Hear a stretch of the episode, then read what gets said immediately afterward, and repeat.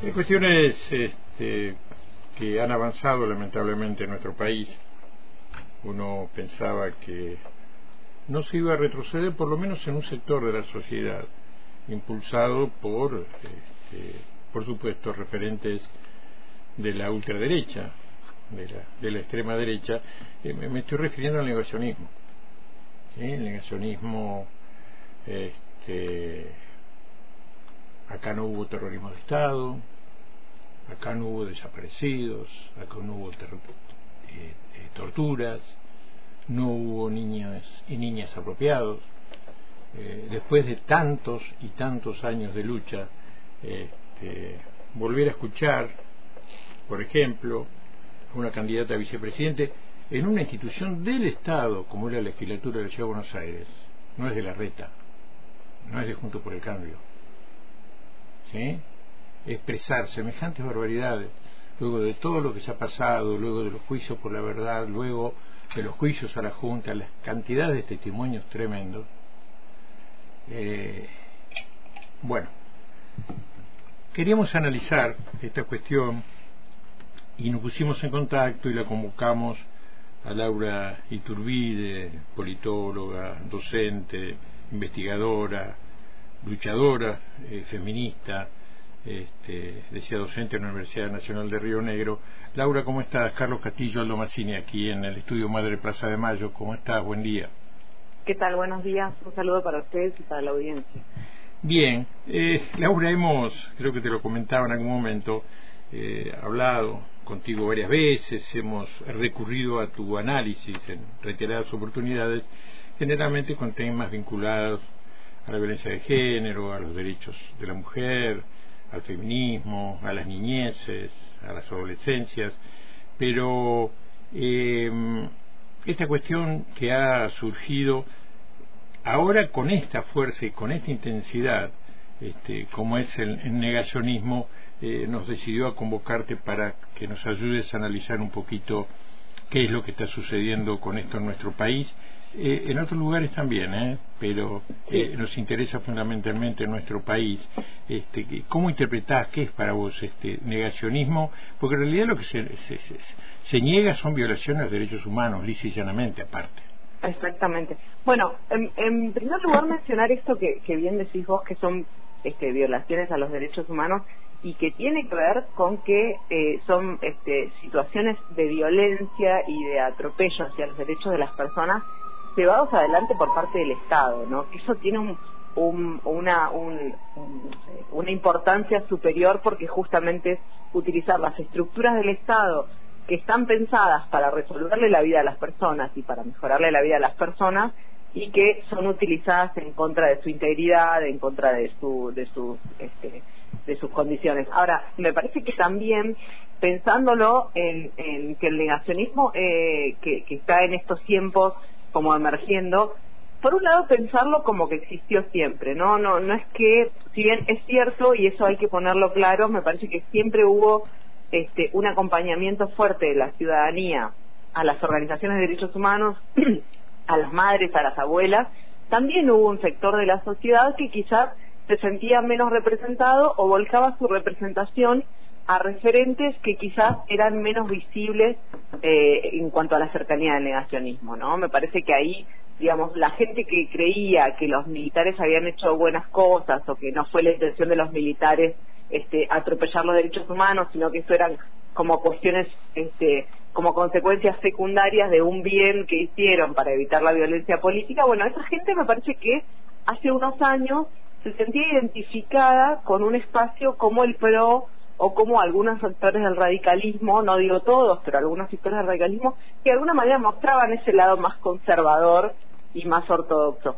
Creo que este, lo novedoso ahora, yo no creo que, toda la gente que vote a mi ley piense que este, hubo una guerra en los 70 en donde habían dos partes iguales que lucharon y una perdió y la otra ganó, como, como cuenta la teoría de los dos demonios, sino que hay gente que por distintos aspectos se va sumando a esa propuesta electoral, pero de verdad por distintas iniciativas. Algunas tienen que ver con la inflación, otras tienen que ver con, con la no respuesta para conseguir empleo, otras tienen que ver eh, un poco con todos los contenidos y la, la, cuestión mediática, que vos también me la mencionabas como una cosa de, ampliación continuamente este, de los discursos de odio. Bueno, hay distintas, hay, hay gente para mí también, y lo vinculo a esto que decís del negacionismo, también con el patriarcado y gente que, que no adhiere y que no simpatiza con las luchas de las mujeres, de los colectivos LGTB, y que de alguna manera empezó a sentirse representado ahora por Javier Milei,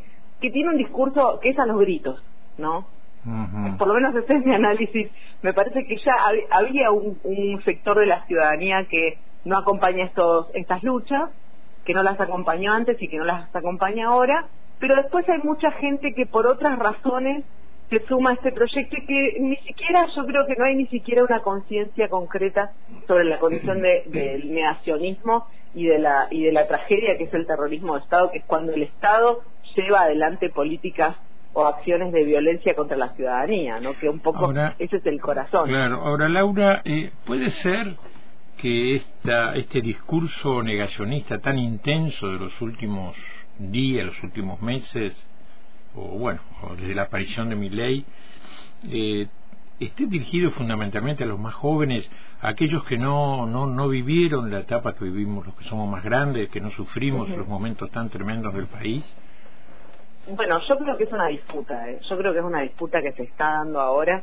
Este, es una lucha y es una batalla cultural que que la están librando y, y con cierto y me parece que con el con, con la cuestión del patriarcado también con los dos con los dos temas me parece que se están habilitando este, márgenes, bordes y límites que antes no estaban habilitados. Me parece que esa potencia de, de Javier Milei en concentrar un, un espacio atrapa todo, como le decimos en la ciencia política, cuando son esas, esas propuestas que aglutinan un montón de demandas atrás, y pasan las derechas y pasan las izquierdas, digamos, el, fenómeno del populismo, como, como lo llama la CLO, la sumatoria de demandas que concentran y que no son todas iguales, no piensan todos igual, pero bueno, es un riesgo porque en ese en, esa bronca de no tener un laburo estable o de no poder alquilar o de no poder llegar a fin de mes con quienes empezás a empatizar y a quien te empezás a acercar es gente que además te habla de negacionismo. Entonces de alguna manera si vos no venías con esa con esa mirada terminás acordando porque es quienes quienes vienen a darte una promesa de transformación o de mejora o de, o de una crisis que después venga con una mejora, como es el discurso también de, este espacio. Me parece que hay un sector de la ciudadanía que está acompañando este espacio que no es negacionista, que ni siquiera entró en esta discusión, pero hoy sí es un campo de disputa y que de alguna manera si hay si no hay una reacción una reacción de los sectores nacionales y populares de los organismos de los derechos humanos y demás una reacción colectiva que lo ponga en visibilidad bueno efectivamente puede ser una batalla que este, tenga un ciclo de pérdida también, ¿no? Porque claro, pensémoslo como ciclos también. Claro, eh, eh, eh, este negacionismo este, puede afectar, afecta a la democracia, al Estado de Derecho. Por supuesto, por supuesto. Bueno, de hecho, este, Aldo, que le disparen a la vicepresidenta en frente a, todas las cámaras y en frente a un montón de gente, habla de que un poco eh, la violencia en los ámbitos políticos se ha ido corriendo y ha tomado este, mucha mucha importancia, ¿no? Ha, crecido mucho la violencia en los ámbitos políticos y me parece que un poco sería gravísimo que estos discursos que están en las propuestas electorales ahora, en una particularmente, llegaran al Estado y por supuesto esos discursos se implementaran como políticas, ¿no? Ahí sí tenemos un problema bastante más grave que la discusión este, solamente cultural. Bien. Eh, creo que ahí me parece que, o sea, eh, también quiero pensar en esto, Aldo, y, y, proponerles para que lo piensen ustedes también. Me parece que hay un sector de la ciudadanía que, que siempre fue negacionista, que siempre tuvo un posicionamiento ideológico consciente de lo que estaba discutiendo en, en esto de la, de del terrorismo de Estado y en negarlo, por supuesto, pero también hay otro sector que no, y me parece que ahí es donde tenemos que ir a dar las discusiones, este, yo, eh, eh, mi compañero eh, de vida tiene su hijo adolescente y cada vez que comemos y charlamos, le preguntamos cosas, a ver qué piensan las juventudes, qué dicen sobre mi ley, qué dicen sobre masa, y realmente no tienen ninguna noción de las políticas que va a implementar mi ley. No hay una cuestión ajustada y consciente de, bueno, no, me gusta mi ley porque yo quiero que dolarice o porque yo quiero que haga tal o cual cosa. No hay un registro concreto. Lo que sí hay es una empatía con la bronca, con el insulto, con el grito. Me parece que eh, hay gente que se va sumando a esa propuesta de distintos lugares y si, y si, lo, y si no hay una reacción desde el otro lado, bueno, efectivamente esas, este, puede terminar en un posicionamiento negacionista, ¿no? Claro, claro. Vos sabés que estaba leyendo ayer y también recordando, no, no, no, no voy a comparar porque uno va a decir, che, estás comparando a mi, a mi ley con Hitler. Eso sería tema de análisis o los comienzos de Hitler, pero el concepto de negacionismo, eh, o sea, surgió, está ligado a la Segunda Guerra Mundial, después del Holocausto, ¿no? Donde los propios perpetradores empezaron a negar incluso la existencia de los campos de concentración.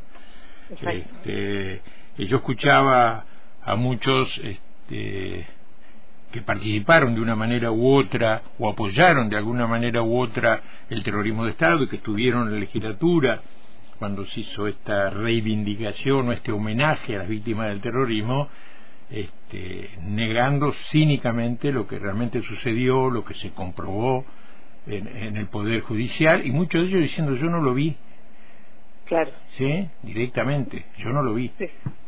Eh, ¿Cómo ves la reacción de la sociedad en general? Porque estamos analizando a los chicos, solo los más jóvenes, más jóvenes lo apuntaban no, porque este, uno no, no crea en su capacidad de discernir ni su capacidad de razonar, eh, pero por allí el no haber vivido todos estos hechos y, que sea parte de nuestra historia y que depende mucho también de qué manera la reciben, este, por ahí estas, estos discursos pueden llegar a impactar en algunos sectores. Sí, absolutamente. Eh, un poco también, y, bueno, y, y los nuevos fenómenos comunicacionales también este, me parece que, como todo en sociales, es una sumatoria de razones y también podemos agregar ahí este, los posicionamientos ideológicos que hay en los videos, en los juegos, en los youtubers. O sea, este, si nos ponemos a pensar youtubers eh, o, estas personas que, son este, famosas, influencers en las redes sociales y en, y en TikTok y demás, bueno, esa gente la, este, también está operado todo ese ambiente para que haya una línea este, que tiene que ver no solamente con el negacionismo, sino que tiene que ver también con este, posicionamientos geopolíticos eh, en los cuales siempre se está, y lo digo también por mis hijos, este, siempre, siempre están eh, preocupados por Norcorea, porque Norcorea es este, eh, dictadores y, Venezuela es dictador, digamos. Hay una línea que se baja también en las redes sociales y en y en los aparatos tecnológicos que como uso recreativo, digamos, y me parece que ahí también hay que dar las disputas y después este creo que el, el, eh, el posicionamiento de la sociedad pro derechos humanos este con una mirada igualitaria y demás también tenemos que revisarnos no porque es cierto que fue muy poco lo que se pudo hacer en estos cuatro años en un gobierno que tuvo una narrativa este, a favor de los derechos humanos y que tuvo una narrativa a favor de las igualdades, pero que después en la práctica tuvo muchas deficiencias. Entonces, para este espacio también es muy difícil defenderse, ¿no? Creo que estamos en esa encrucijada de cómo defendernos, este, reconociendo los errores, pero dando muestras de que es el camino correcto, digamos. Y eso es una dificultad de época que estamos recorriendo y que creo que en eso es una dificultad que no tiene el negacionismo y que no tienen este, estos, estos espacios políticos de ultraderecha, porque bueno, al no tener la experiencia previa, este, pueden decir cualquier cosa. Entonces, me parece que el PRO, digamos, y, Juntos por el Cambio no puede decir cualquier cosa porque está Macri como, como recuerdo de su gestión también. Pero bueno, la ultraderecha no tiene nada de antecedentes como para mostrar este, y en esto el neoliberalismo y el negacionismo siempre operaron juntos, digamos. No es que es una cosa novedosa, siempre operaron juntos, ¿no? Siempre fueron juntos, sobre todo en la última dictadura cívico-militar del 76, el modelo neoliberal implementado fue de la mano del terrorismo de Estado y bueno, y acá se vuelven a encontrar en tiempos de democracia, digamos. Este, eh, pero bueno. Y bueno.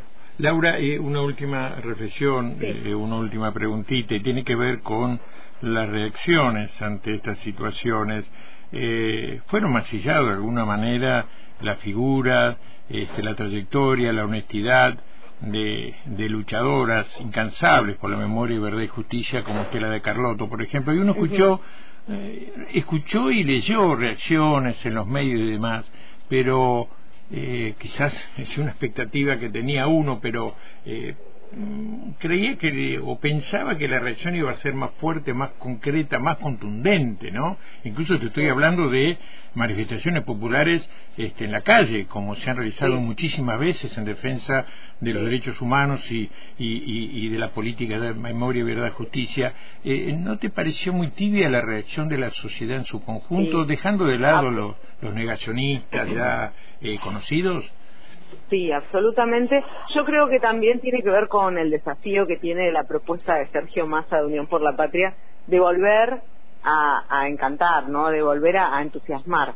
Me parece que estamos en este en este periodo que te mencionaba recién, un, periodo de reconocer los errores del gobierno de Alberto Fernández y que eso hace que, por supuesto, hayan menos este, menos herramientas discursivas para salir y me parece que es muy difícil desde la militancia poder salir si no hay una, una propuesta este, desde las cúpulas políticas que esté bien definida y, yo creo que ahí bueno es el desafío que tiene Sergio Massa de alguna manera de poder este contribuir a que a que la discusión hacia la democracia y hacia el desarrollo económico junto con la democracia tiene que ir de la mano de políticas este que estén pensadas y que tengan como marco teórico este, en los derechos humanos. Pero bueno, me parece que es un desafío que tienen las cúpulas, que, cometieron muchos errores, y sobre todo las cúpulas de este lado del río Bravo, digamos, y, que de alguna manera impactan que después la reacción sea tibia, porque por supuesto después no hay, este, fíjate que también fue una reacción tibia lo que pasó con, con el intento de femicidio, de, de magnicidio de Cristina Fernández de Kirchner. También la respuesta fue muy tibia. Y eso, este, permitió que se siga corriendo la, la, barrera, ¿no? Entonces, bueno, creo que de alguna manera es una coyuntura difícil, este, pero también es cierto que eh, se puede se puede dar una discusión importante, sobre todo pensando si es que hay chances de que Sergio Massa entre al balotaje, en donde quizás se pueda dar una discusión bien polarizada, pero pero que bueno, que si este espacio político eh, vinculado a las organizaciones de derechos humanos y a las igualdades puede dar bien un debate, creo que están las chances para, para recuperar este, la conducción del Estado, que es lo que es tan importante, ¿no? Bien, eh, Laura, muchas gracias por ayudarnos a analizar eh, lo que está sucediendo en el país, en este caso con estas instancias que no dejan de ser, aparte de preocupantes, también dolorosas. Eh, muchas gracias. Por supuesto, un abrazo para todos ustedes allá. Gracias. Laura Iturbide, docente de la Universidad de Río Negro, politóloga, analista política, feminista, este, bueno, el negacionismo y los riesgos para la democracia y el Estado de eh, Derecho.